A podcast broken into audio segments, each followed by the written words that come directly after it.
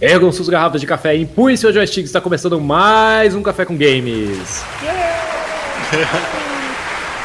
Eu sou o seu host, Heriberto Solano, e eu adoro esses jogos de Hack Slash à moda caralho. Aqui quem está falando é Matheus Silva e rapaz, o demônio chorou mais uma vez, olha só, né? Mais uma vez chorando aí. Eu sou o Cal e Devil May Cry 5 me deu bursite. Ninguém mandou jogar de teclado. Não foi teclado, cara. Não, não, não. É, é, é o tipo de jogo que quebra o joystick, cara.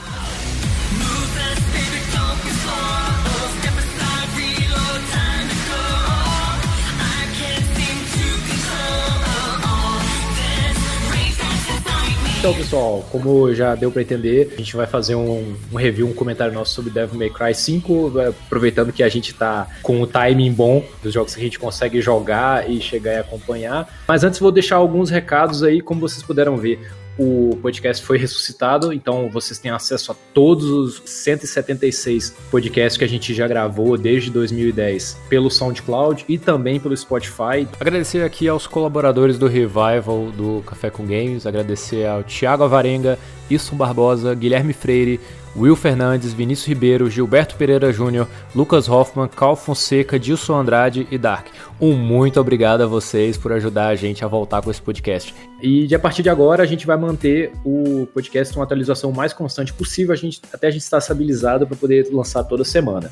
Teve uma demora agora entre o último programa e esse, porque eu estou me mudando para São Paulo, então é até mais fácil para eu poder acompanhar alguns eventos, estar tá perto de onde as coisas acontecem e já tem um monte de pauta de podcast pronto para ser gravada e entrevista agendada.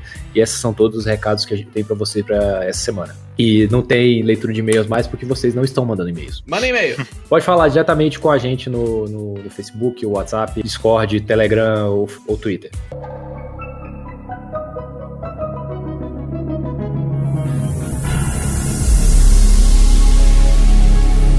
Então, só para a gente poder ter um, um, panorama do que acontece, como que nós chegamos até Devil May Cry 5 ser anunciado, foi na Video Game Awards de 2017 ou 2018? Eu acho que foi 2017 é. que eles começaram a mostrar algumas coisas de gameplay. Eu posso estar falando muita merda aqui. Tenho quase certeza que eu vi coisa desse jogo em 2017 mas eles vieram em 2018, até na E3 do ano passado, eles vieram agressivíssimos com, com, com uma porrada de gameplay. A VGA agora de 2018 teve uma apresentação musical com a, a música oficial do, do jogo, né? Que toca nos trailers, na abertura e durante o combate com o Nero. É uma música muito legal, mas eu achei meio contra anticlimático. Eu, Sim. Eu ouvir uma música que eu ainda não me familiarizei. Se eu tivesse visto, por exemplo, digamos que ele concorra a jogo do ano esse ano e tá como forte concorrente para jogo do ano. Se tocar esse ano, vai, vai ser mais legal. Não é, é, aquela música que tem um impacto imediato em você, né? Uhum. É, no geral, o, o, a gente acaba gostando mais da, da música por causa do contexto que tá no jogo. Sim, sim. Mas, a última vez que a gente viu um Devil May Cry estrelado pelo Dante, que a gente conhece, foi em 2008, com o Devil May Cry 4. Devil May Cry 3 tinha sido um, um imenso sucesso em 2005 e já estava nas portas para poder lançar os novos os consoles da nova geração. A Capcom anunciou Devil May Cry 4 exclusivo para o PlayStation 3 e depois anunciou que ele seria iria também para o Xbox 360 e um ano depois ele foi inclusive lançado para PC. O que aconteceu dentro dos, do, dos porões da Capcom é que vendo os números de vendas de jogos como Call of Duty e esses outros jogos ocidentais, a Capcom ficou decepcionada com as vendas do Devil May Cry 4, apesar dele ter vendido mais do que todos os outros da série, chegou a mais de 4 milhões de cópias. O jogo se pagou, não foi, não deu prejuízo, mas eles queriam algo que apelasse mais ao público ocidental para poder conquistar o público ocidental. Antes o jogo era meio de nicho. Então, nessa mesma época, o pessoal da Capcom fez uma manobra parecida com vários é, propriedades intelectuais dela, por exemplo.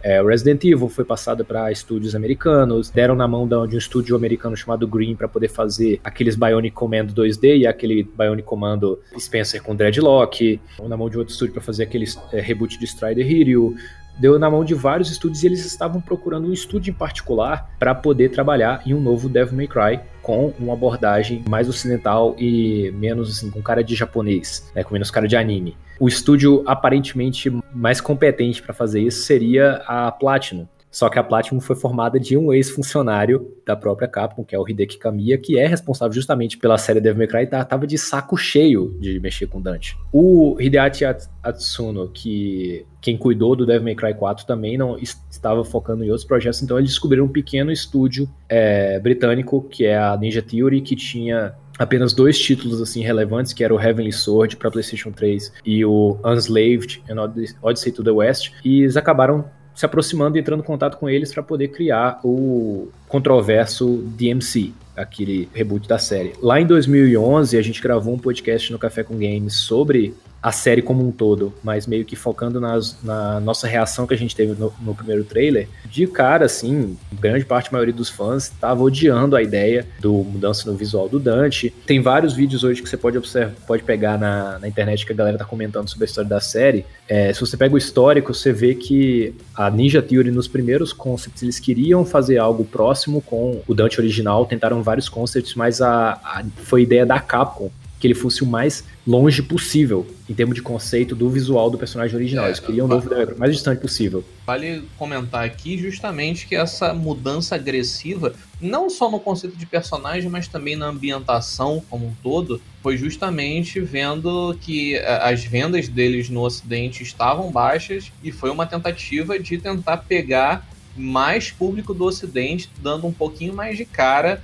é, é, ocidental, né? Menos personalidade nipônica em cima do, do, do, personagem. Então, por isso que houve essa estranheza da galera que já gostava de Devil May Cry daquele jeito galhofa de ser, quando eles tentaram essa abordagem diferente. A gente tem que lembrar que tem uma diferença entre o, o jogo ser, digamos, japonês e as temáticas. Então, por exemplo, as temáticas da, da arquitetura, das cidades, são europeias. O Dante, ele é feito para parecer um astro de rock de alguma banda de punk rock inglesa, mas a, o jeito de abordar esses temas é japonês, não é o tema que é japonês, uhum. é o jeito de abordar que é algo que geralmente você vê japonês fazendo. Aí as pessoas às vezes confundem quando você fala assim, é, japonês, ah, mas pô, se passa em castelo medieval gótico, o personagem parece um europeu. Não, não, não é isso. É, é o jeito de japonês de abordar a coisa. Uhum que é o que eles achavam que era o problema. Mesmo sendo uma decisão da Capcom que fosse abordado de maneira diferente, quem tomou todas as porradas em meios com ameaça de morte e todo tipo de crítica foi a Ninja Theory. A Ninja Theory aguentou todas as porradas possíveis.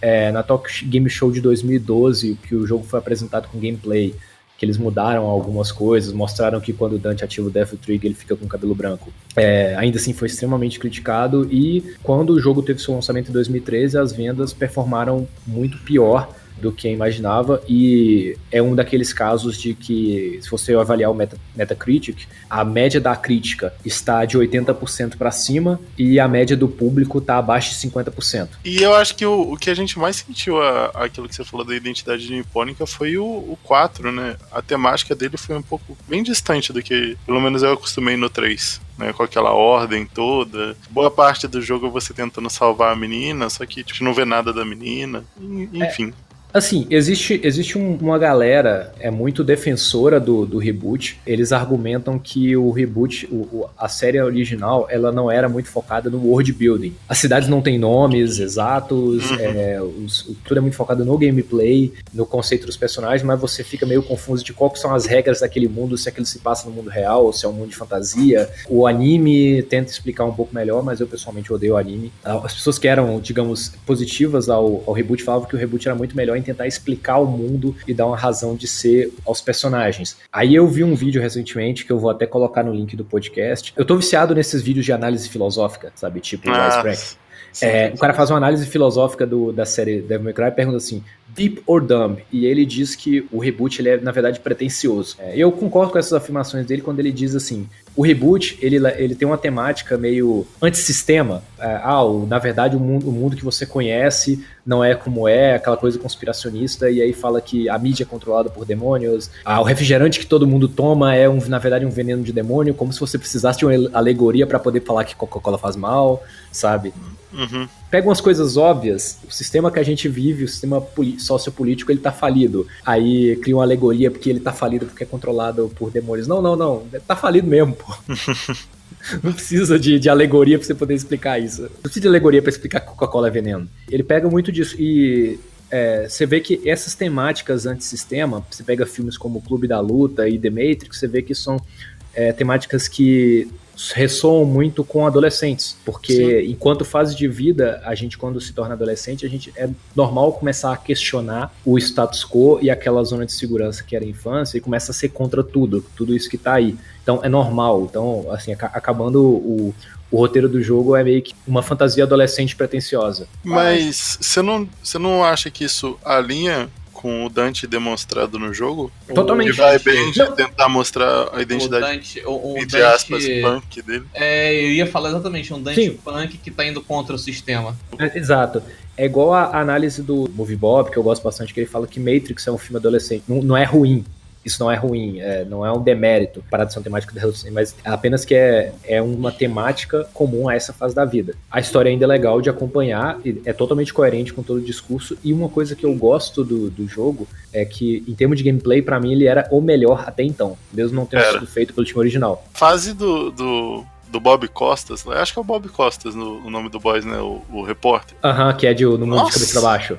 Que boys excelente de é, jogar. É, aquilo ali, se você jogar numa tela de, de 49 polegadas sentado na cadeira de frente, você tem espasmos pelo corpo inteiro em 30 segundos, cara. Sim, sim. É brilho, é, é, é tudo aí. E é legal porque, tipo assim, a, a, identidade, por, por mais que você tenha a questão identidade visual personagem, uhum. a identidade visual de ambientação e de boss fight, ela é muito boa. Você tá enfrentando ali um, um, um inimigo, um demônio que ele basicamente é a mídia. Já pegando um, uma espécie ali de analogia com base no que a gente tem hoje de deuses americanos, onde a mídia Sim, isso é que eu ia falar. Muito. Né? Eu vi hoje. É, faz todo sentido você tá lutando com um boss que ele tem essa aparência de glitch colorida, distorcida, uma coisa agressiva que é para deixar realmente você é, é, quase que hipnotizado ali, né? No meio uhum. daquele emaranhado de cores. Então você não tá enfrentando só um demônio, você tá enfrentando a mídia diretamente naquela situação. Uma coisa que eu gosto que vai tanto pro design pro cenário quanto pro gameplay em si é que ele conserta o maior problema que eu tinha com a série, a navegação. Tipo, Sim. o personagem é ótimo de controlar para você bater, mas vai dar um pulo numa plataforma, cara, você morre. Ainda mais o. Eu acho que o 3 ainda tinha isso, que é você morre quando você cai eu tô mandando. É horrível, é muito fácil você cair. Todos os Devil May Cry, é, incluindo esse que saiu agora, eu tenho esse problema que eu não consigo interpretar a tridimensionalidade da fase em algumas situações. É, você não sabe o quão longe está aquela plataforma. E aí você dá um pulo achando que você vai varar e na verdade você cai antes dela chegar, porque você não tem muita noção de que distância ela tá de você. Esse, esse 5 dos feitos pela Capcom é o menos pior em plataforma. Mas é. todos uhum. são horríveis. Todos são horríveis e isso o jogo da Ninja Theory conserta muito bem. Eu senti muito ruim isso jogando com o V. Com os outros personagens. Com, com os outros dois personagens mais de boa você controla. Agora o V. É. Tipo, tem hora que, tipo, você acha que você vai chegar, aí o pombo morre no meio.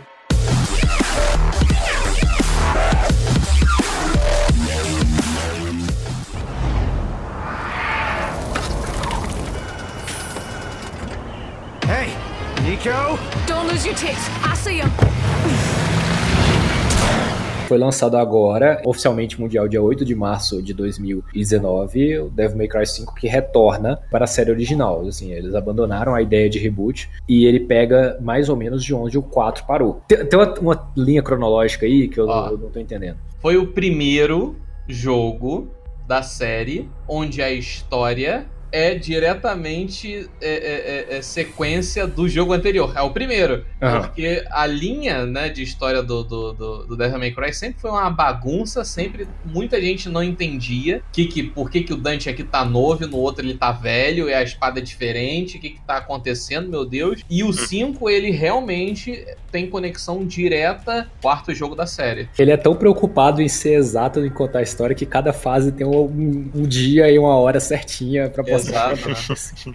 Assim, nisso é claro que eu tô desconsiderando o reboot, já que a gente tá considerando ele como um reboot, a gente não tô, não tô botando ele na, na, na storyline, porque teoricamente o DMC ele é antes de todos os outros jogos, né? Já que ele nem sabia, nem tinha cabelo branco, ele não conhecia o irmão dele, enfim, tem, tem N, N razões.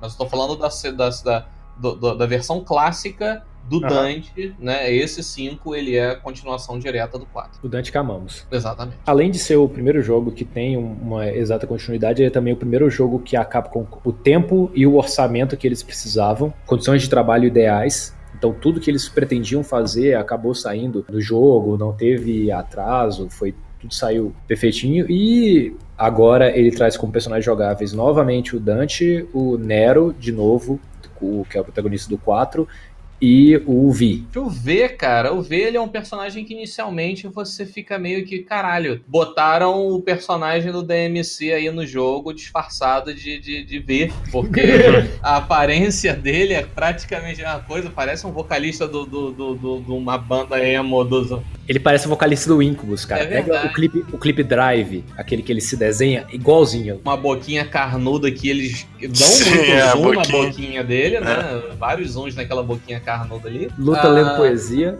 E é, pra, na, minha, na minha sincera opinião, uma, uma belíssima inovação em questão de hack and slash, de mecânica, onde o teu personagem, o personagem em si, é, ele é uma, uma criatura fraca e ele depende de outras pessoas é, para você conseguir. É, outras criaturas, outros seres para você conseguir se safar no combate. Quase é como se você estivesse jogando um RTS ali no, no Hack and Slash, né? Uhum. Por assim dizer. E se você cortasse o S, né? Porque estratégia jogando com ele, nenhuma. Não, é, cara, eu, eu tinha. É, é tão bizarra a forma que você luta com ele que eu tinha uma posição de mão que eu fazia no controle só para brigar com ele. Porque, o, assim, o, o Heriberto comentou isso comigo. É, mas assim, eu achei meio paia, assim, assim Heriberto feminista modo agora. Poxa, o jogo traz, enquanto elenco, Dante, Nero, a Trish e a Lady, que já aparecem em, em, outros jogos. Não, a Trish é personagem jogável no Marvel vs Capcom 3, mas não passou em nenhum momento pela cabeça dos desenvolvedores tornar uma das duas um personagem jogável. Porra, isso então, lá achei... inventam, um novo personagem, ainda falam que vai ter um DLC, aí falam assim, pô, vai ter personagem jogar? Eles, vai, vai ter quem? O Virgil. Ah, é, mas acho que porque não sei, eu sempre quando eu jogo Devil May Cry, eu tenho a vontade de jogar no, com Virgil. Não, eu também, só que assim, é, o Virgil já foi personagem jogável no 3, ele já foi personagem jogável no 4, onde ele nem aparece. Ele é personagem jogável no DMC. O lance, assim, é, já que a Capcom ela tá na busca de inovação, de, de trazer é, é, novos públicos, retornar franquias antigas com, com refeitura ali, quase uma, uma, uma, uma, remodelagem ali dos jogos clássicos dela, como fizeram com Resident Evil 2, eu acho que eles poderiam não só inovar nessa questão gráfica e de mecânica, como inovar também algumas linguagens que já estão datadíssimas. Você tem duas personagens muito maneiras no Devil May Cry, que é a Trish e que é a Lady, que são é, exemplos maneiríssimos de personagens femininas. E você uh... tem boa parte do, da fanbase do jogo consiste de mulheres. Assim, a gente, a gente, não tem nenhuma gravando aqui, mas eu tenho muitos amigos que são fãs da, da, não, da série. A, se, se tivesse. Vivi Werneck, se você estiver ouvindo esse podcast aqui em algum momento do futuro, foi o seu review do jogo que me fez dar pré-order nele. Não foi por falta de convite que ela não está aqui, inclusive. eu acho, sinceramente, que a Capcom deveria pelo menos colocar um ou dois capítulos, já que tem capítulo pra caralho no jogo, coloca um focado nas personagens femininas, coloca jogabilidade com elas, sabe? No meio de, de muitos seres demoníacos com sangue de seres ancestrais, você poder jogar com a Lady e ela bater de frente com os demônios, que ela é uma humana de igual para igual, isso tem um significado maneiro, saca? Mas você não acha que eles deixaram uma janela para isso no jogo. Eu não sei se a gente pode falar em spoiler aqui, né? mas tem uma janela para isso. Tem um modder que quebrou o código do jogo. Eu não sei se foi lá na Forge que eu vi, o cara compartilhando os GIFs. Ah, não, foi pelo Twitter. Tem um modder que tá mexendo no código do jogo para fa fazendo uma lei de personagem jogável. Ela tem altos movimentos com os canhões e tudo. Eu vi algumas imagens disso. Mas, tipo assim, teve que ir a modding community para poder ir lá e mexer na parada para fazer. Entendeu? Então acho que esse tipo de linguagem já era, já tá na hora, uh, entendeu? DLC não é suficiente, tem que botar ali como personagem é, sendo, sendo membro é, é, da história direto, assim, tendo influência na história. As personagens femininas, elas são as, as principais ali, no caso a Trish e a Lady, são mega jogadas de lado na, na, na, no jogo inteiro. Eu achei meio chato. Fiquei esperando em algum momento poder. Porra, elas, elas foram na, na, na direção ali do primeiro boss ali, do, do, do, do demôniozão lá, sozinhas, enquanto o Dan estava atrás resolvendo treta com os outros bichos, sacou? Porra, uhum. podia ter uma sequência onde você fazia o caminho delas até chegar no, no, no bichão lá. Então, ah. é uma oportunidade que foi perdida, saca? Voltando um pouco no, do que eu tava falando aqui, eles colocaram um personagem novo, que a gente tá falando do V, que basicamente ele é, é, é, sem dar spoilers aqui antes da hora, ele é um, aparentemente um humano, onde ele tem três demônios que ele consegue invocar para auxiliar eles a, nas lutas. Então, meio que ele fica invocando e, e, coordenando essas três criaturas que são poderosíssimas. Né? Um corvo que, que, que tem ataques aéreos, basicamente, ataques em área. Uh, você tem a Pantera, que ela é mais focada em melee.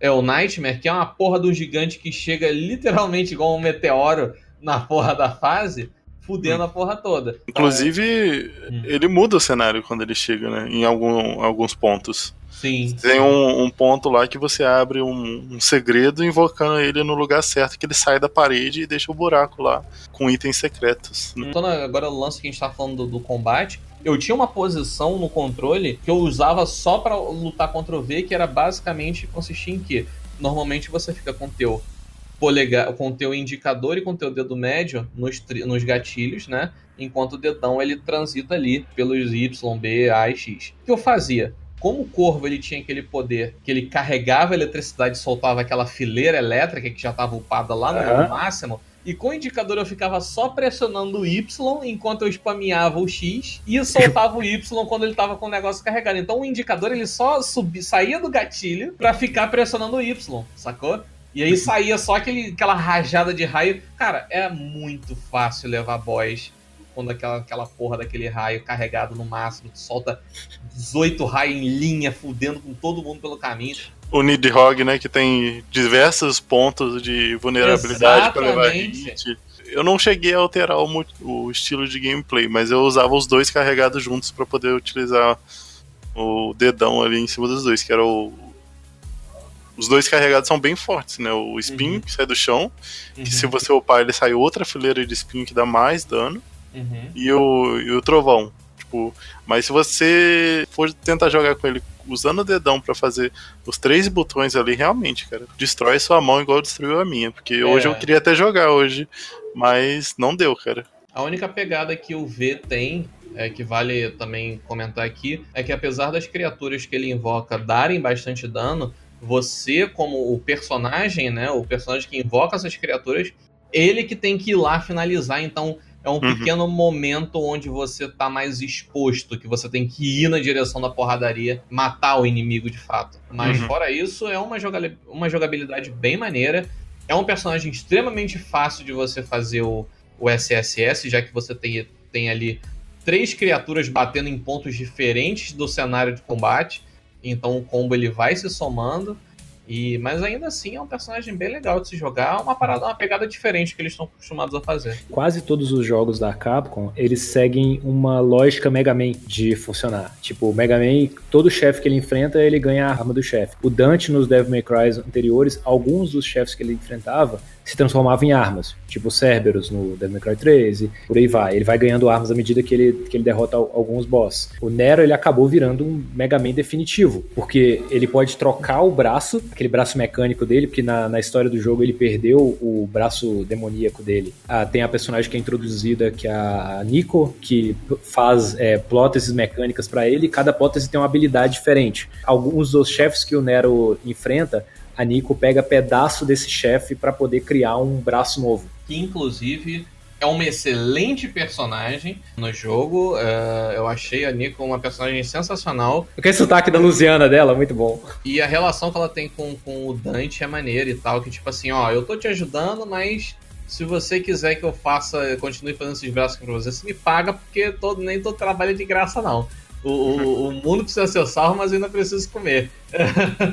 Eu, eu gostei dela, mas eu fiquei bastante curioso quanto à história dela, porque eles dão, dão ali algumas dicas, né? Eu acho que ela é filha, filha daquele cientista lá do, do 4, mas super queria saber qual que é a origem, como que eles se encontraram. Ela, ela é neta da armeira que fez as armas do Dante. Exato. Sim, o... mas o pai dela é um vilão do 4. Sim, é no início do jogo. É. No início do jogo, na primeira fase, o Nero fala como é que você se sente estando é, ajudando o cara que matou seu pai. Ela, ah, ele não era um bom pai mesmo. Aí você, tipo, você fica mal curioso. Quem que é o pai dela? Não fala o nome do cara. É o, é o Agni, sei lá, o, aquele lá eu Não lembro, eu não Cara, faz tanto tempo que eu joguei. É aquele de óculos que fica... Eu que acho é um gigantão é. de, de óculos. Porque acho que é, ele tem uma pele mais morena também.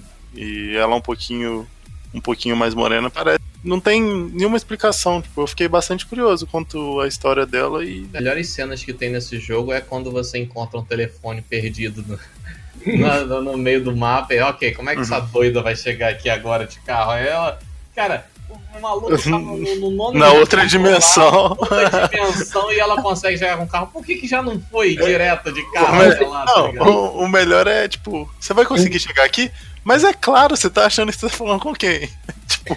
Cara, tem um que a van sai do chão. Do chão, é, ela sai do Ah, essa aí eu não vi, cara. Eu vou prestar mais atenção nisso. O objeto mais é, é, resistente de toda a história da cultura pop é aquele neon que fica no lado da van, que é inquebrável, aquela merda.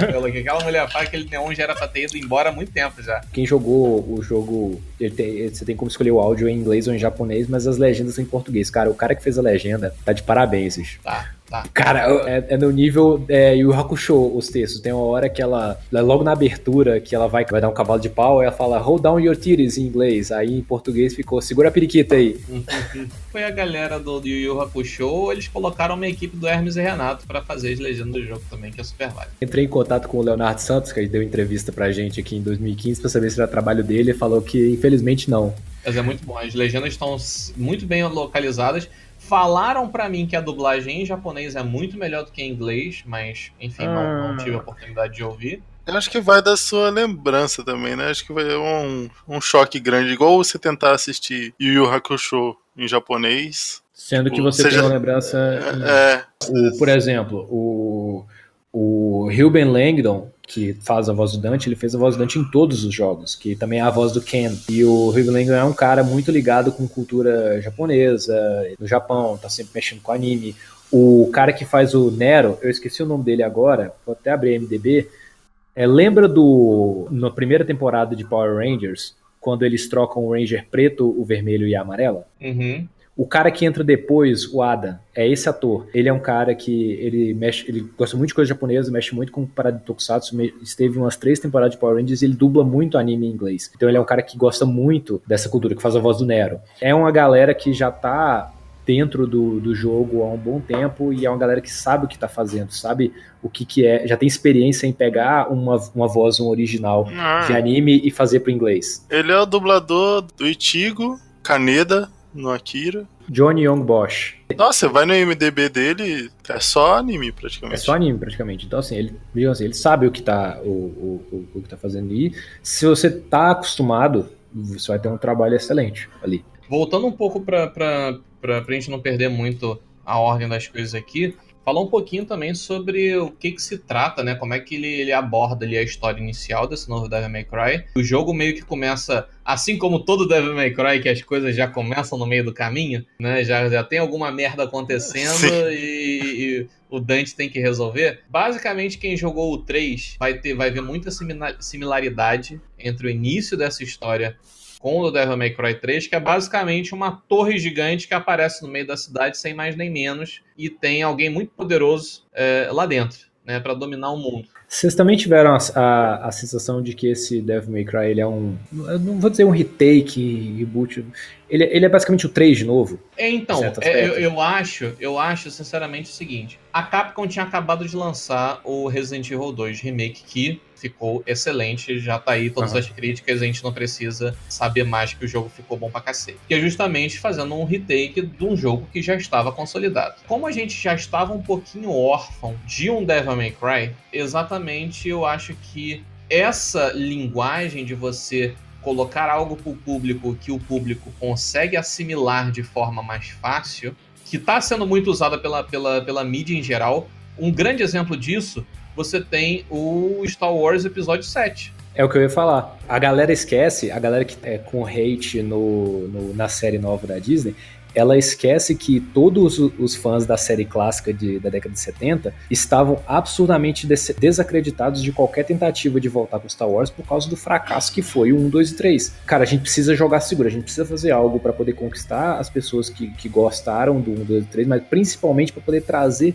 de volta a galera que se afastou da série por causa do, dos prequels. Então vamos fazer algo intencionalmente muito similar ao filme de 77. Até porque você, é justamente esse negócio de play safe, de ó, a gente tem uma engine nova aqui que funciona bem, a gente tem uma jogabilidade completamente retrabalhada, a gente tem combate maneiro, a gente tem personagens legais. Vamos dar mais foco nisso que a gente vai apresentar de novo do que a gente vir com uma história sem pé nem cabeça que a galera pode. Às vezes o gameplay bom não compensa uma história ruim. E aí você joga tranquilo, né? Play safe nessa área. Ó, a galera vai identificar uma, uma similaridade com Devil May Cry 3, mas Devil May Cry 3 uhum. foi um jogo bom. A galera é. gostou de Devil May Cry 3. Então... Outra coisa que os developers têm noção, na verdade, isso é muito do, do Hideaki Atsuno, né, que passou a assumir a, uma, uma frente maior na série a partir do 3, é que para ele o arco do Dante enquanto personagem está completo. A história dele meio que acaba no 2, ele tecnicamente se aposenta no 2, e o 3 seria para poder mostrar o início dele, né, o Dante's Awakening. O 4 já era para ser um meio que uma passada de bastão. Eles começam o jogo com o Nero e depois fazem o Dante para na verdade mostrar que o Dante está passando o bastão para outro alguém, porque por mais que seja um jogo muito focado em gameplay, não tenha tanto, aparentemente não tenha tanto world building, tanta história, ele é um jogo que trabalha muito bem o desenvolvimento dos seus personagens. E os caras falavam, cara, não dá para ficar fazendo Dante salvar o mundo sempre e ele não, não tem um crescimento como personagem, sabe? Eles queriam fazer uma passada de, de bastão 4, já era uma ideia de aposentar o personagem mais gradativamente para que as pessoas não, não ficassem putas com uma mudança repentina de, de protagonista. Não, eles realmente, já há um bom tempo, eles não querem desgastar o personagem e acham que o arco dele um monte de gente odeia isso. Tem gente que quer ficar em síndrome de Estocolmo com personagens eternamente, igual quem assiste séries tipo Friends e How I Met Your Mother, mas eu, pessoalmente, eu gosto quando um criador tem esse respeito pela sua obra e de querer aposentar um personagem. É, eu gostei de como ele foi executado no 5. O desenvolvimento não é dele, ele entra babaca, ele sai babaca, não, nada cresce nele. É, todo o desenvolvimento é o do Nero, a história é muito boa, mas ele tá lá ainda. Eu acho. Ele teve essa transição de personagem principal para coadjuvante de uma forma muito sutil. E a opção de você jogar com. escolher é, alguns rumos ali onde você vai. com quem você vai jogar, acho que foi muito bem feito. Porque se você quer jogar com Dante, joga com Dante. Então, Cal, eu discordo da sua é, afirmação de que o Dante não muda. Uma, eu só vou poder comentar depois que a gente passar da, para a zona de spoiler. É falando dos jogos anteriores, porque assim, uma, tem uma diferença entre maturidade e fazer piada. Ah, não. Sim, o, por exemplo, Sim. vamos pegar o 3. Quando eu vi o vídeo lá da análise filosófica que eu falei que eu vou deixar no, no comentários, quando o DMC é profundo e os antigos não tinham foco em história, os antigos têm. É, uma coisa que a série gira muito em torno é natureza versus nutrição. Não nutrição no sentido alimentício, mas o que você nutre. A natureza de um ser humano é boa, a natureza de um demônio é ruim. Só que existem personagens que contradizem a sua própria natureza de acordo com o que elas nutrem. Por exemplo, o Spardra, um demônio, escolhe lutar para a humanidade. O Arkan, que é o pai da Lady, ele é humano, só que ele sacrificou a própria mulher e estava disposto a sacrificar a filha pelos objetivos dele. O Virgil é um cara que ele tem, ele não vê consequências nos atos dele, mas o que move ele é o amor que ele tem pela sua mãe. E se você pega os quatro personagens principais do 3, que é o Dante, o Virgil, não são cinco, né? Dante, Virgil, Arkham e a Lady, o Dante é o único que não tem uma motivação clara. É tão descarado isso que quando você luta com o Virgil pela primeira vez, ele fica perguntando Where's your motivation? Depois que ele perde pro Virgil a primeira vez, ele encontra uma motivação. Tem duas conversas dele com a Lady, que um a Lady fala, é, fala que ele não tem motivo nenhum para estar tá ali. Ele não perdeu nada ali, ele tá ali só de zoeira, ele tá brincando, e depois que ele passa por essa fase com o, o Virgil, ele assume de uma maneira mais séria a missão dele. É, nesse momento, é até tanto que chamado Despertar de Dante, ele encontra a motivação dele. No 4, quando ele aparece, ele acha que ele pode fazer aquela missão ali inteiramente sozinho, e que o Nero tá só. Ah, legal, esse cara aí tem uns poderes assim, mas esse cara só vai me, me, me, atrasar e me ajudar. E depois que passa da metade do jogo, ele começa a reconhecer o Nero um pouco mais. E no início desse jogo, pra não dar spoiler, ele chama o Nero de. É uma das coisas que você vê sendo desenvolvidas ao longo do sucesso. Ele nunca deixa de fazer piada, ele nunca deixa de ser bonachão, mas ele tem uma uhum. clara evolução enquanto personagem em grande parte dos jogos. Eu digo. Pra... É porque não dá para você pular ali e falar sem spoiler, mas não é, não é esse o, o a ah. questão. Os objetivos dele no, no jogo não mudam. Isso que eu quero dizer. Já o Nero se desenvolve, tem uma mudança ali de foco. O V também, mais ou menos se desenvolve, né? Que ele uhum. se abre, fala um pouco com o Nero. Mas já o Dante não, ele tem um objetivo e ele quer esse objetivo e ponto e acabou. Uhum. Né? Até a interferência no, do Nero que acontece. E por último, enquanto personagem, você tem o, o, Dante como personagem jogável, que tem até um vídeo do Sushi que ele comenta, ele é basicamente a mesma coisa. Inclusive o Nero também. Se você pegar os movesets da espada dele, é, da pistola mesmos. dele, são exatamente Tirando os mesmos. a Devil Breaker, o resto é tudo igual. É, o set de combos é exatamente o mesmo. Ele tem acho que três movimentos novos, que é o dash aéreo. Dash aéreo é aquele que ele cai no chão, né? Do, uhum. do ar pro chão. E aquele que ele chega pulando com a espada. Que é só segurar o botão de bater e soltar. Uhum. Mas acho que o dash aéreo realmente só mudou a forma de execução e só.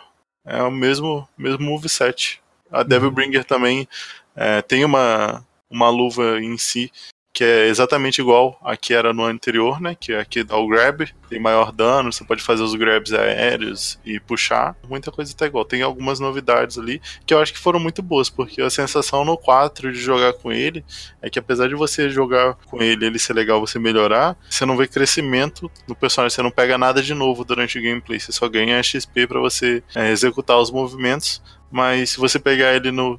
Se você tiver um, um, sei lá, um código nível 1, você tem tudo habilitado no, no outro, só muda o Devil Bringer dele no 4. O resto fica tudo igual. Você mata boy, você não ganha nada. Você... A Devil Breaker ela traz bastante, bastante inovação, assim, bastante coisa diferente para você fazer. E é uma gama bem maneira. As Devil, Brings, eh, as Devil Breakers são todas diferentes, assim, nas habilidades, no que elas fazem. Tem umas que são muito apelonas a. a... Cara, é, o jogo ele vai ao ponto que tem uma Devil Bringer que ela é um foguete que se você der um pulo certinho quando ela tá voltando para você, você surfa a Devil, a Devil Breaker e você consegue fazer manobra de skate enquanto senta a porrada nos demônios no caminho. Isso é uma parada foda. Uma das reclamações mais comuns da série é que você não pode fazer in-game metade das coisas maneiras que você vê o Dante fazer na cutscene. Uhum. Então, na primeira cutscene que a Lady aparece, o Dante surfa no míssel da uhum. Rocket Launcher dela. Aí eles fizeram isso jogável. A mesma coisa vai quando o Dante cai da torre ao, após ser derrotado pelo Virgil. Ele pega a moto da Lady que tá lá embaixo e usa ela para poder subir Sim. a, a Temeniguru. E lá em cima ele usa a, a moto como arma. Aí nesse jogo eles transformaram, fizeram uma arma em forma de moto pro Dante. As armas, é, é, agora, em, em contrapartida ao, ao, aos Devil Breakers do, do Nero, as armas do Dante são muito maneiras. A gente tem, obviamente. Sabe, só, nossa... só, antes de entrar nas, nas armas do, do Dante, é um problema das Devil Breakers que é você não escolhe qual que você vai usar. Sim você tem um cinturão com elas. Quando você é atingido enquanto você está usando, você perde e tem um botão que você dá um ataque especial que você quebra ela e vai para a próxima. E se você pega uma, ela substitui a sua última. Você pode organizar um pente de Devil Breakers para você, mas você sempre fica meio que naquela medo de perder e não poder usar, ou querendo manter uma Devil Breaker que você gosta do movimento dela. Você não tem como trocar como, por exemplo, o estilo do Dante. Você pode escolher quatro Death Breakers preferidos e ficar trocando. É uma é. parada meio aleatória. Das reclamações mais constantes que eu vi no jogo foi essa aí. Todo é, review o... que eu vejo é bem chato. O controle do Nero, você não tem uso dos botões direcionais ali debaixo do, do analógico. Então eles facilmente poderiam colocar aquilo ali pra, pra você trocar de, de Devil, de Devil. Eles podiam ter feito na história algo do tipo, não é que ele troca de braço, mas o braço tem funções e ele, sei lá, você pode carregar quatro funções armadas por vez. E aí ele troca com o digital como o Dante troca de estilo. Seria uma solução mais interessante até. Ah, mas aí como que a gente ia quebrar no. Ia ficar meio estranho. Aí eles não, não utilizariam o botão de quebra, o botão que você destrói a, a, a Devil Break, e transformariam uhum. aquilo no. Aí é spoiler se, a gente, se eu disser o que que. que, que uhum. Pra que que serviria? Se você tem a versão Deluxe, você tem o bracinho do Mega Man, que é sensacional também.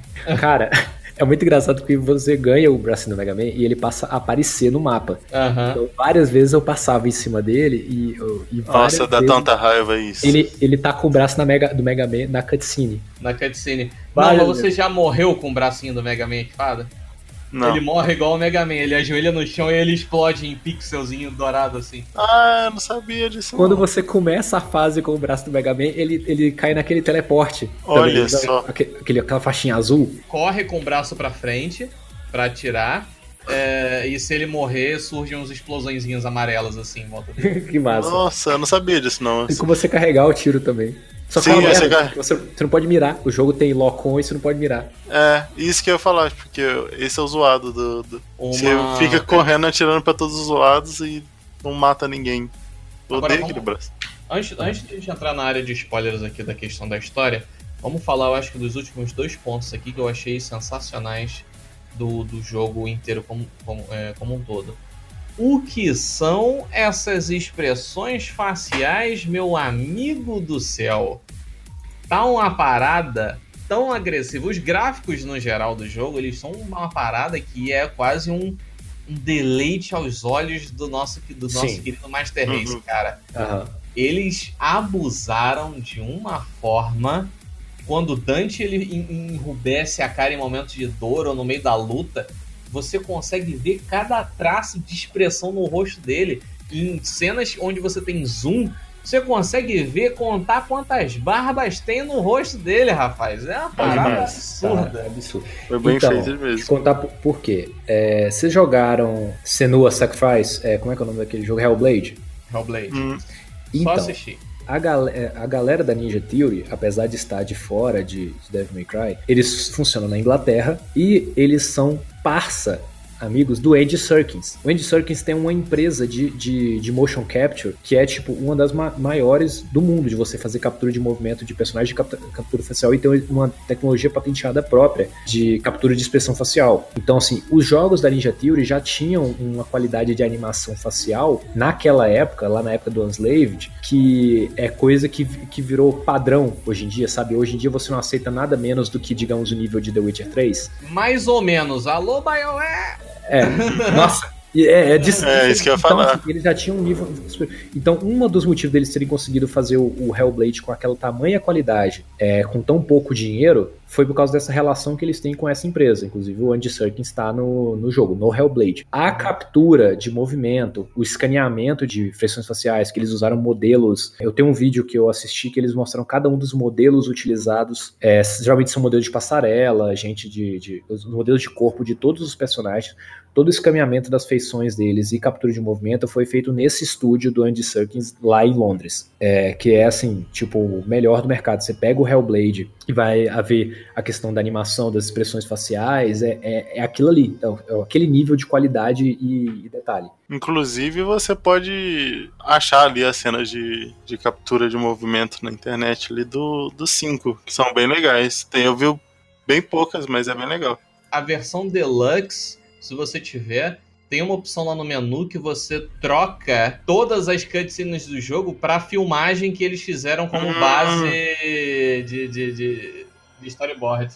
Aquele ali é, chamam de movie storyboard, que é tipo, eles colocam os próprios diretores e alguns atores para fazer uma atuação e ver mais ou menos como ficava a cena. Então o, ca é, o cara tá usando cosplay, tem umas montagens lá, mas só, não são todas, só troca algumas cenas. É, é, muito legal que você vê a galera fazendo a parada com os bonequinhos, os bonequinhos amarrados num palito assim para fazer câmera, sacou? Ângulo de câmera. É muito engraçado, cara. É, eu, não, eu não tinha notado antes, eu vou, eu vou fazer isso no próximo gameplay. Porque, eu, entre aspas, tenho o Deluxe. Você tem como ir lá nas opções e mudar, é, tem uma opção de visual, e aí você consegue mudar a, as roupas das meninas para visual alternativo é, que nem você faz quando você escolhe o jogo, vai começar uma fase com o personagem, você escolhe o visual dele, e você, nesse mesmo menu, você escolhe mudar para aparecer as cutscenes especiais. Uma, agora, a segunda coisa que eu quero colocar aqui, que eu achei muito fantástica deles terem feito isso, São poucos jogos que a gente tem esse exemplo de final alternativo, né? Uh, e tem no Devil May Cry 5, que é você tem uma boss fight no início do jogo, né? Antes da gente entrar na zona de spoilers. Logo de cara, no prólogo do jogo, você tem uma boss fight onde o inimigo claramente é muito mais forte que você. E meio que são aquelas boss fights que são feitas para você perder. Você vai lutar, lutar, lutar, lutar, lutar. O inimigo vai dar uma porrada em você e você morre e dá cutscene e segue vida. Só que tem sempre pessoas que elas beiram a insanidade no quesito jogos de hack and slash. E teve, obviamente, Agents. tiveram pessoas que conseguiram vencer esse boss no prólogo. Caralho. Né? Dá para vencer. Eu já vi guias na internet Sim. ensinando a vencer esse boss no prólogo. Se você jogar no Heaven or Hell, você passa até bem fácil. E se você vence esse boss no prólogo, toca os créditos do jogo e no final fala, e todo mundo viveu feliz para sempre e nada é. de ruim aconteceu. Eu acho que é uma parada, tipo, é, a situação foi exatamente como esperávamos e, e, exatamente, e o problema foi resolvido, tipo... A situação é. foi exatamente como esperávamos, todo mundo viveu feliz para é. sempre e acabou. Não é possível. E, tipo, deve ter deixado o pessoal um pouco chateado, né? Tipo, pau no seu cu. Parabéns é, aí. Não, tipo... assim, é um combate difícil, mas, cara, parabéns a quem conseguiu e descobriu aí esse, esse final secreto, que realmente é, é muito bom, né? Vale também aqui comentar como, como só extras aí, uh, a questão de que eles experimentaram uma, uma, uma coisa meio. uma espécie de online, onde você, em algumas fases, você joga tem um outro player que ele pareia você ali ao mesmo tempo quando você tá na mesma fase e vocês conseguem meio que se enxergar, apesar de não interagir, mas já houveram alguns data miners que conseguiram pegar no jogo tanto esse lance do Virgil sendo um personagem jogável, como o Blood Palace, que vai ser a DLC gratuita que eles vão lançar, que é clássico ali do Devil May Cry 3. Parece que, que vai, vai dar para jogar cooperativo. Então, sobre essa parada do, do, do, multiplayer nas fases que já existe, é, é, assim, é um pouco confuso de explicar, mas é o seguinte, como o jogo tem horário diferente, ele vai e volta, vários núcleos e tem horário diferente. Então, por exemplo, a terceira fase do jogo, que tecnicamente é a primeira, né? As duas anteriores são tipo prólogo. A primeira fase do jogo para o, o Nero, ela se passa ao mesmo tempo que a quinta fase em que você joga com o V. Então, é, a, sua, a sua jogada com o Nero na primeira fase vai ser pareada à jogada na fase 5 de outra pessoa que jogou com V. E aí, ao final, você pode é, elogiar o desempenho do outro cara que jogou com V, e aí ele ganha o Gold de Orb. Algumas fases do jogo você escolhe com qual personagem você vai jogar, e aí o jogador que escolheu outro personagem também vai passar por um caminho diferente, um caminho alternativo dentro Tem do mesmo cenário. Tem uma fase que se junta, que é ali na finaleira, que você uh -huh. vai só que aí, primeiro você joga com Nero, depois você joga com Vi, depois você joga com Dante, e, e, o pareamento é feito com outros dois jogadores ao invés de só três, nessa fase em específico. Você joga, você joga o, a mesmo, o mesmo trecho, o mesmo momento de tempo, três vezes seguido. É, tem uma fase também que você joga com Nero e com V, que aparecem os primeiros cavaleiros lá, aqueles cavaleiros demônios que tem uma espécie de um teatro que ele também te pareia com, com alguém que tá jogando ali. Toda fase ela tem um equivalente dentro da, do, do, do tempo de outro personagem. É... Eu achei, sinceramente, uma forma. Se for, né? Não sei, posso estar falando besteira aqui. Se for uma tentativa de, de testar um online sem grandes danos na, no gameplay da pessoa, eu achei uma forma inteligentíssima de se testar, porque tendo outra pessoa jogando ali com você ou não, não faz a menor diferença. Uhum.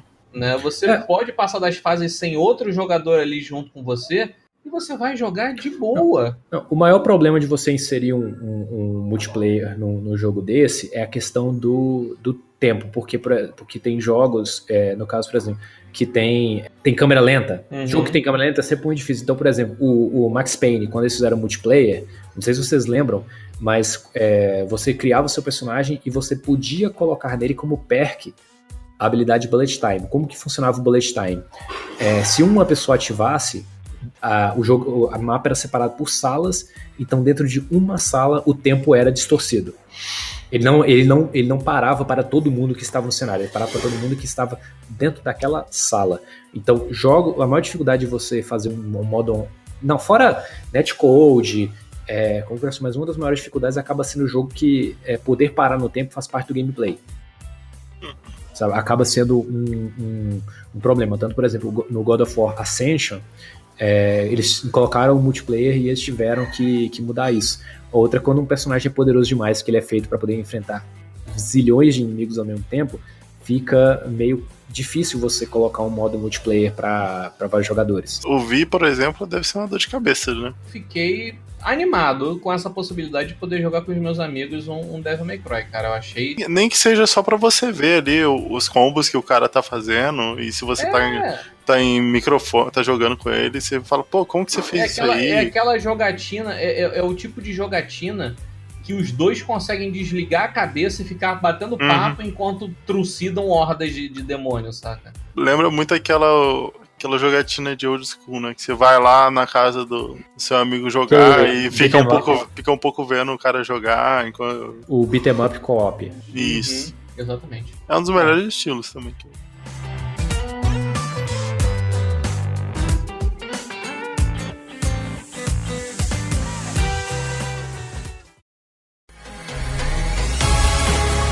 Então, vamos falar de, de historinha? Bora. Por favor. O jogo ele é meio Tarantino, assim, ele vai num ponto, depois volta, vai numa data, ele tem até uma métrica cronológica de hora e dia para poder situar o espectador em cada momento. O jogo com eles levando uma coça de um demônio chamado Risen, e ele tá em cima de uma árvore que ela cresce no submundo, se alimenta do sangue dos seres humanos para poder criar um fruto que quem comer esse fruto tem imenso poder. Aí você começa levando um couro desse Risen e você volta um mês depois pro local onde a árvore cresceu para poder derrotar ele. Hum. Basicamente isso. E aí você tem o, o, o, Dante, Dante, a Trish e a Lady estão presos na árvore e o Nero volta um mês depois e encontra com o Vi. O Dante ele recebe um trabalho onde o contratante é o Vi, né, é, é, em troca ali de uma quantidade grande de dinheiro.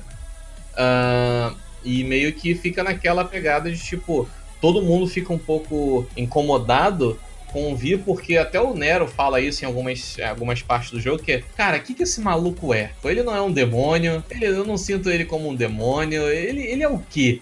Entendeu? E todo mundo fica nessa vibe de quem é o Vi, quem é o Vi, quem é o Vi. Ele, ele basicamente é um vocalista, vocalista do Incubus que fica lendo uma, uma espécie de bíblia e meio que eles vão na direção dessa árvore para tentar enfrentar o demônio o Ryzen que é, tá lá dentro, sentado num trono lá, e ele dizem que é o demônio mais poderoso do submundo. Então, a parada é o seguinte: o nome dele é uma piada com a motivação do Dante. O V faz essa piada e fala He's your reason, sua razão. Então é por isso que o nome dele é Reason. Tecnicamente ele não tem nome. Aí deu esse nome ao Reason, que é, é, um, é só um trocadilho com, hum. com isso.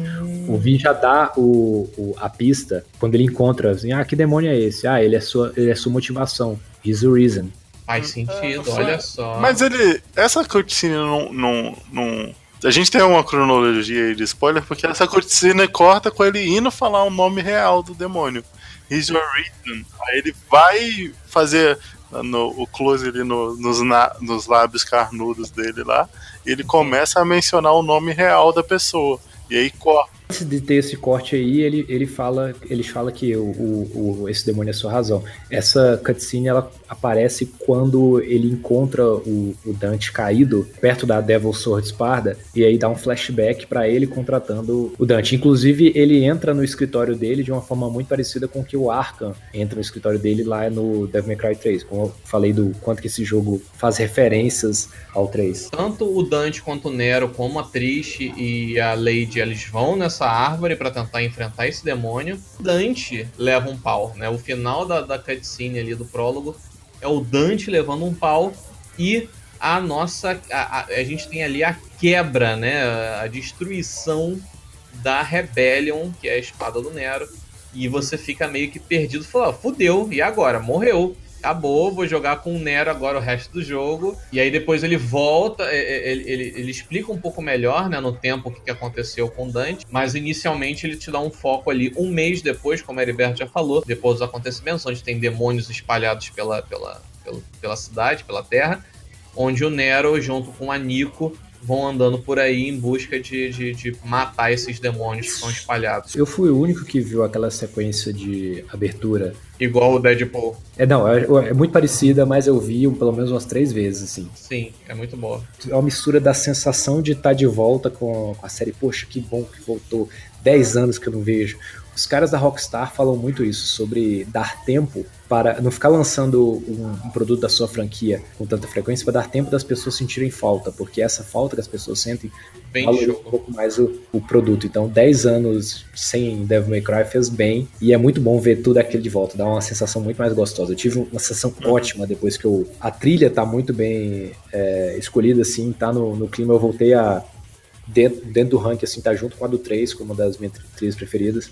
Fora esse desenvolvimento, não tem nada de muito muita grande reviravolta até se chegar no final.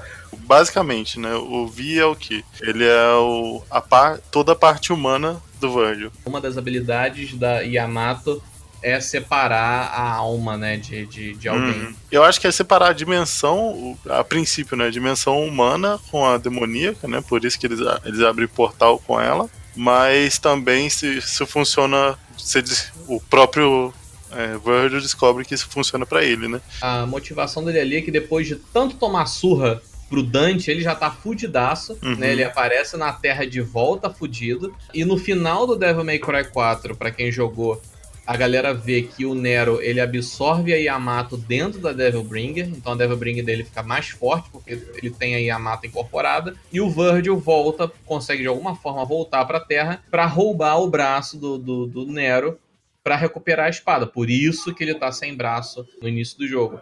O que dá a entender é que, assim, é, a Yamato tem meio que poderes de, de phase shifting, de teleporte, né? Ele usa a Yamato no início do jogo para se teleportar. No final eles falam, é, vamos usar a Yamato para selar o portal entre o mundo demoníaco e o mundo dos humanos. O Virgil faz isso no, no, no 3. No final 3 ele, ele sela a, mundo demoníaco no portal da Teminiguru usando a, a, a, Yamato e eles vão fazer isso de novo. Então parece que ela tem esse, esse poder. Então se ele tem esse poder de abrir e fechar o contato entre o mundo demoníaco e o mundo espiritual, ele também tem o poder de separar a humanidade do, da parte demoníaca de uma pessoa. Porque o Dante vai lá, ele olha assim, tá, meu pai me deu a Rebellion. E aí uma coisa que, que acontece ao longo do jogo é que o Devil Trigger do Dante, ele sempre foi assimilado à arma que ele tá usando.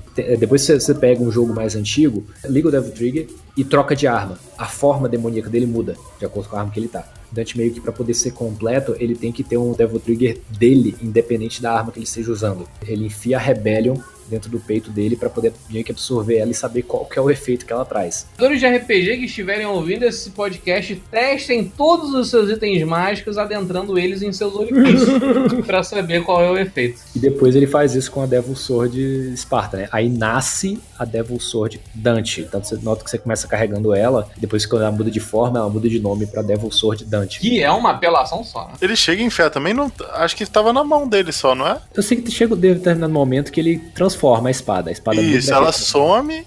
Não sei se ela some, se ela aparece. Caralho, Essa... que, que, que merda de de spoiler que a gente vê a cena e ninguém mais lembra. Eu não lembro. É porque mais, o, o choque é só ele enfiando a espada. é, tipo, você só lembra disso. O cotoco da espada, né? O que sobrou é. dela. É, meio Isso. que ele se funde com o espírito do pai dele que tava dentro da Devil Sword Espada. Tem o, o momento revelação, revelação bombástica novela mexicana. Novela mexicana. Era filho do, do Virgil. É. Ele, ele perguntou assim: que? É meu filho? Aí, Olha só, quer dizer então que você já foi jovem um dia. Toda treta não passa de, de uma briguinha de irmão mais velho com irmão mais novo, sendo que eles são gêmeos. É. E se resolve tudo da forma Cara, mais ridícula possível. A moral da história é: o Virgil ele quer ser mais poderoso, só que ele não vê o estrago que ele faz quando ele tenta fazer isso. Na verdade, eu acho que ele até via. E, tipo, só que quando ele tirou a parte humana dele, foi to todo aquele objetivo dele, de ficar mais forte, só que sem nenhum ressentimento. Então, hum. tipo, aquela parte demoníaca dele é, assumiu e ela perdeu ali o, o bom senso, né, que, que ele tinha. E aí ele fez aquela merda tudo, que quando ele volta, ele mesmo fala, é, não dá para deixar assim. O Virgil, ele quer ser forte, mas ele não vê... Tô fazendo mãozinha aqui de entender. Ah, ah, ah, ah, não vê? Ah, ah. Ele, é, ele é o Vegeta, né, velho? É. é o Vegeta, azul, é o Vegeta fazendo palma, o pacto com, com o Buu, ele, né? Ele veste azul, tem cabelo para cima, é o Vegeta. E no final, ali, no, na grande finaleira, quem bota razão na cabeça desses dois pequenos gazebos numa luta é, é, que não vai levar a lugar nenhum, é o nosso querido Nero que descobre ali que ficando pistolaço ele tem poderes de lagartixa, onde ele consegue recuperar o próprio braço apenas com o poder de sua mente. E ele hum. tem ali uma aparência meio anjo, meio demônio, meio anime dos anos 90. Foi bem demônio do Yu Hakusho aquela aparência dele, né? Que o cabelo crescer foi sacanagem. O diretor de arte esteve no Devil May Cry 5. Eu não sei em quantos jogos da série ele esteve, mas ele também tá nesse o vilão daquele. Acho que é o 4 mesmo, né? O vilão do 4 que teleporta e tem uma. Sim, o Folu. O, a forma demoníaca do, é. do, do, Nero lembra muito a forma dragão do Ryu e do Folu no Devil May Cry 4. Sim, verdade. Verdade. O, o que o Nero fez é, é na verdade, a, educa a, educação dos pais de quem é da, da década de 80 e 90, né? Meteu a porrada, botou os dois na camisa grande, né? Ama seu irmão, abraça seu irmão aí. Abraça seu irmão, ama seu irmão. Vai fechar o portal do nono submundo com teu irmão lá, vai. Mas foi ele que fez, foda-se. válido, muito válido dizer aqui, não poderíamos deixar de comentar nesse podcast lindo, que é uma excelentíssima boss fight, a boss fight final. É aquela boss Sim. fight que é fluida, misturada com cutscene ali, uns uns eventos ali pré-programados ali no meio da boss fight que Sim. não faz você sentir em momento algum que você tá sem controle do que tá acontecendo. Eu, é um eu boss fight. E eles fizeram um bom trabalho de não deixar você sentir que, nossa, que boss OP. É, tipo, né? É, é quando você leva, quando você apanha, você fala, nossa, dei mole. Né? Tipo, uhum. ele, ele é forte, mas ele não é OP. Mas ele é time. Não é que ele, ele, Isso, ele, não é tem, aquele ele, ele tem as manias dele, sacou? Ele, ele segue um padrão de boys. Ele, ah, você sabe a hora que ele vai dar o dash, a hora que ele vai jogar a espada, a hora que ele vai se transformar em demônio. Você sabe exatamente uhum. o timezinho. Eu tive essa sensação fazendo live. É, basicamente, eu queimei todas as minhas orbes douradas na primeira boss fight contra ele. Não, e eu morri com ele faltando um, um, uma virgulinha assim de vida na última orbe dourada que eu tinha, eu falei, agora tem que ser na raça, porque eu também não tenho mais orbe vermelha. Cara, foi uma sensação muito com que eu tive como quando eu tentei jogar o Dark Souls 3, que à medida que eu ia jogando cada vez mais e mais e mais, eu ia aprendendo mais movimentos do boss. Isso. E eu morria quando eu chegava naquela parte que eu não sabia como é que ele se comportava. Beleza, ok, vamos tentar descobrir coisa nova aqui. Aí joga mais umas duas, três vezes, você entende o comportamento dele ali e você vai avançando pouco a uhum. pouco. Isso é uma experiência bem legal para boss fight. É, eu só consegui matar ele quando eu comecei a fazer mudança de estilo do Dante. É, no, ele, ele te obriga também a você Aí, fazer... tipo, uso é, dos combos. Porque o Dante, o trickster dele, tem um teleporte. E se uhum. você não utilizar esse teleporte, nossa, essa boss fight é oito vezes é. mais difícil. Porque é, você vai ficar andando, apanhando.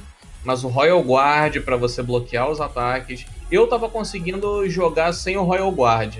É, mas não... o Trickster não dá, não dá para fazer essa boss fight sem O Royal Guard eu ainda não peguei para usar ele, não usei em momento algum, para falar a verdade. Eu consegui passar ele com uma, uma Gold Orb, mas mesmo assim, eu senti assim, eu não precisava disso, tipo, dava para você voltar do início e fazer, mas eu já Sim. tava eu zerei esse jogo em duas sessões de jogos, praticamente, então. É, eu só não zerei ele ainda por causa dessa boss fight aí, que eu não tive nem tempo de tocar no jogo. Então, tem dois. É, tem o Tatsuya Yoshikawa, que é o character designer, que ele tá na, na Capcom desde antes do Breath of Fire 4, ele também desenhou o Breath of Fire 3, mas eu vejo bastante evolução do traço dele, no jeito dele fazer personagens. Toshiaki Mori também trabalhou com ilustração, vocês vão lembrar dele que daquela ilustração clássica do Haomaru e de personagens da, do The King of Fighter que tinham, que na década de 90 tinha um traço um pouco mais realista, o sombreamento. Uhum. Então, ele tá no, no projeto também, projetando as ilustrações. O trabalho dos dois, o, a parte de arte do Devil May Cry 5.